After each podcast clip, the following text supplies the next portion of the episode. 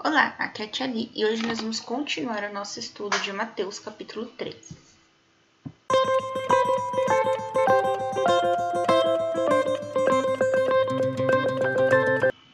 Bem-vindos aos Novenáticos Kids e hoje nós vamos ler Mateus capítulo 13 a partir do versículo 36. Estamos unidos em nome do Pai, do Filho e do Espírito Santo. Amém.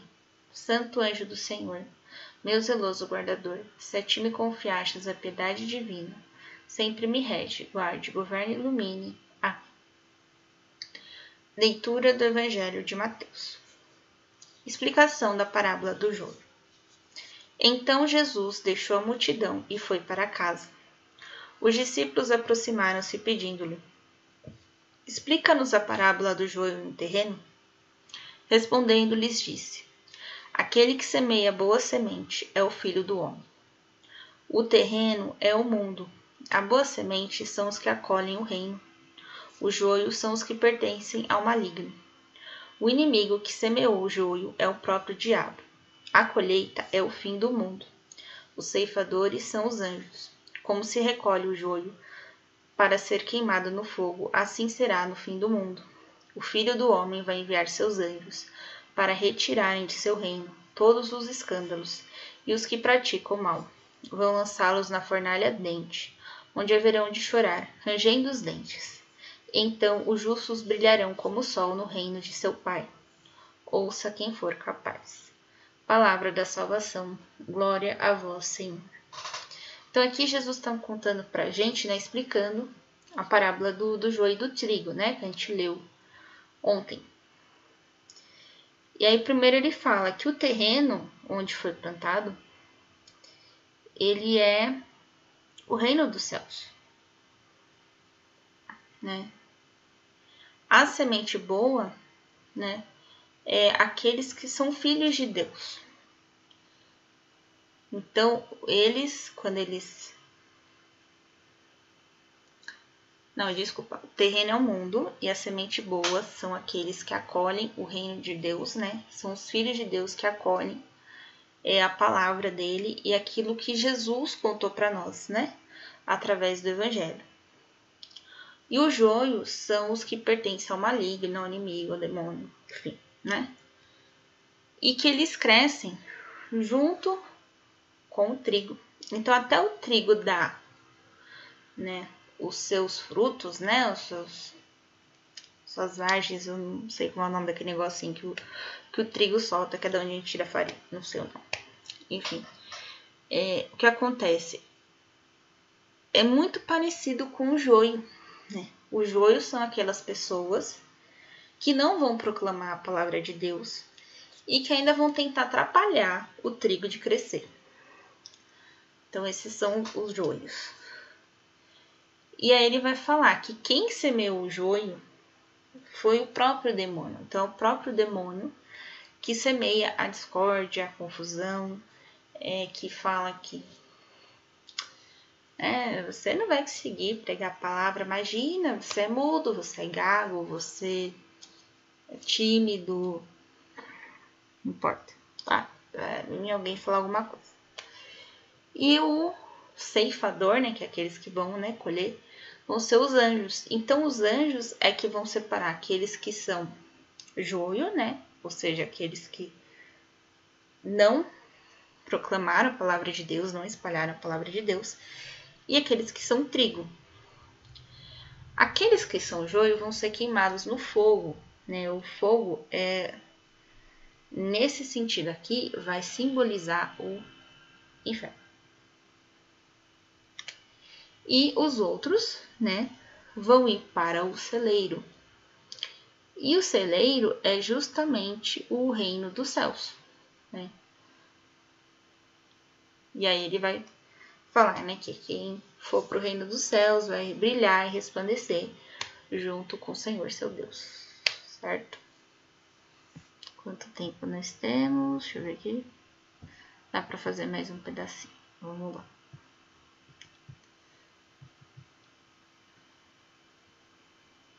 O tesouro escondido. O reino dos céus é como um tesouro escondido no terreno.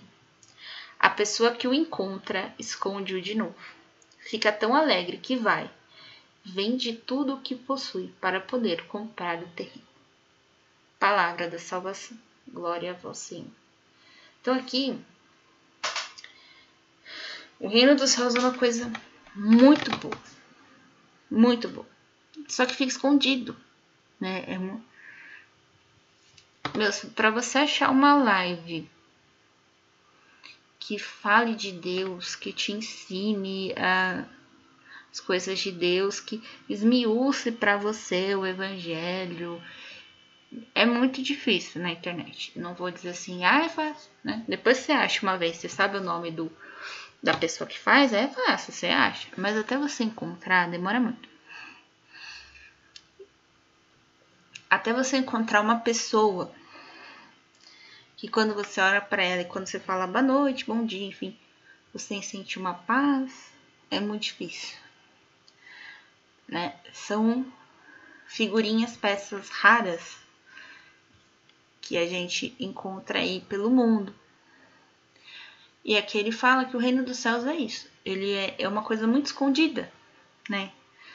Então, é não sei se você já ouviu uma história de pirata, né? Que vai pra ilha e aí é no mapa do tesouro, e no mapa do tesouro tem um X vermelho, e aí ele pega, cava e encontra o baú cheio de tesouro, cheio de, de moedas de ouro, joias, etc.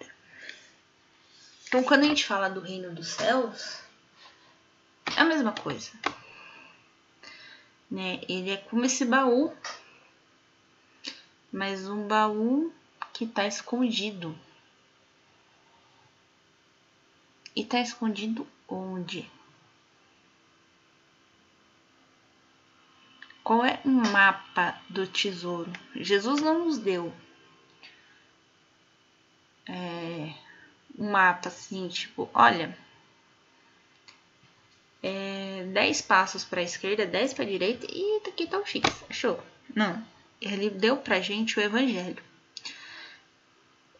Então, o evangelho, os ensinamentos de Cristo é que são um mapa. E muitas vezes esses ensinamentos é que nem aqueles códigos, né? É, você pega, procura, procura, procura, procura, aí você chegou na árvore. Aí nessa árvore vai ter outro mapa, que vai ter uma charadinha para você conseguir o um mapa. E, então, muitas vezes, quando a gente lê as parábolas, a gente sente isso, né? As charadinhas, né? Entre aspas. Mas algumas palavras, como a do joio que a gente leu agora, elas vêm com a explicação. Então, nem tudo é cifrado, nem tudo é escondido. E se você caminhar com aquilo, né, com esse mapa que é o Evangelho, é, sem é, tentar decifrar as coisas, você chega no X, tá? Talvez demore um cadinho mais, mas você chega no X e aí você vai cavar né? Você vai ter que fazer o esforço de cavar. E aí você vai encontrar esse tesouro. Só que aqui ele, ele dá um detalhe. Esse terreno não é seu. Então, o que, que você faz? Você esconde de novo o tesouro dentro do terreno. Sai, vende tudo, tudo, tudo que você tem para poder comprar esse terreno, para poder ter direito a esse tesouro. Então, olha só. Então, ele fala: se vocês soubessem o quão precioso que é.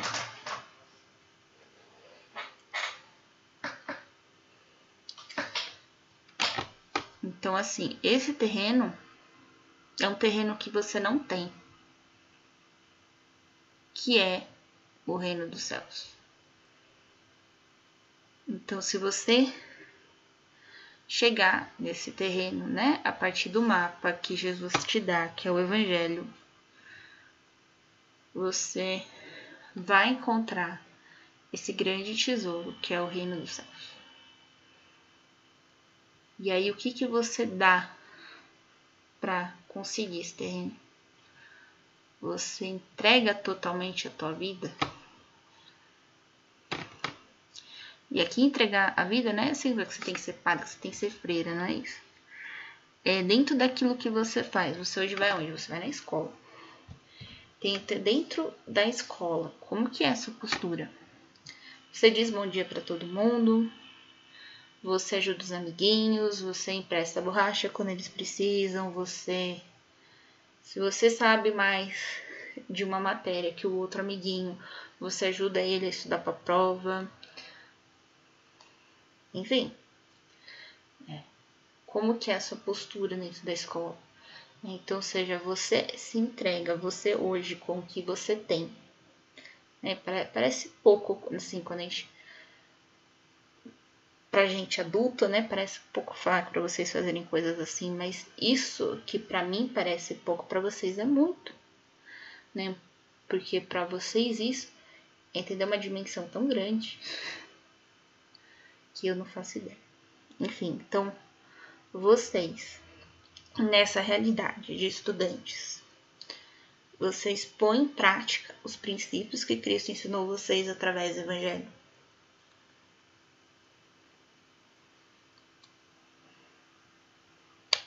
Então vamos lá. Tarefa.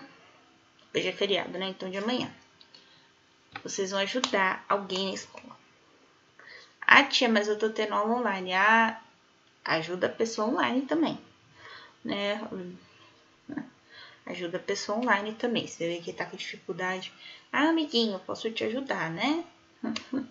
Me chama no, no privado depois. É, ixi, tia, não tem privado no Google Meet, tá? Ok. Mas nesse sentido de tentar ajudar mesmo que online, né? O outro amiguinho, aí vocês pedem pro pai e pra mim de vocês também, né? Como que vocês podem fazer para conversar com seu amiguinho depois, né? Tudo bem, não vai dar para emprestar borracha, não vai dar para dividir o lanche, é isso aí, não vai dar para fazer. Mas ajudar um amigo que tenha dificuldade, tem como. E vocês estando presenciais, né? Eu, pelo menos aqui onde eu moro, já lotou quase todo mundo presencial.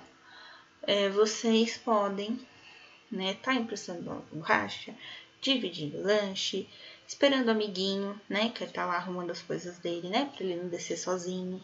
Enfim, infinitas coisas. Tá bom?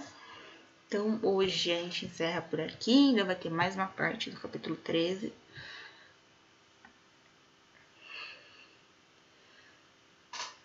Nossa, a gente tem que fazer uma oração, né? Pai nosso que estais no céu, santificado seja o vosso nome. Venha a nós o vosso reino, seja feita a vossa vontade, assim na terra como no céu. O pão nosso de cada dia nos dai hoje, perdoai as, perdoai as nossas ofensas, assim como nós perdoamos a quem nos tem ofendido, e não os deixeis cair em tentação, mas livrai-nos do mal. Amém. Chegamos início em nome do Pai, do Filho e do Espírito Santo. Amém. Um beijo, um abraço, que a paz de Cristo esteja convosco e o amor de Maria.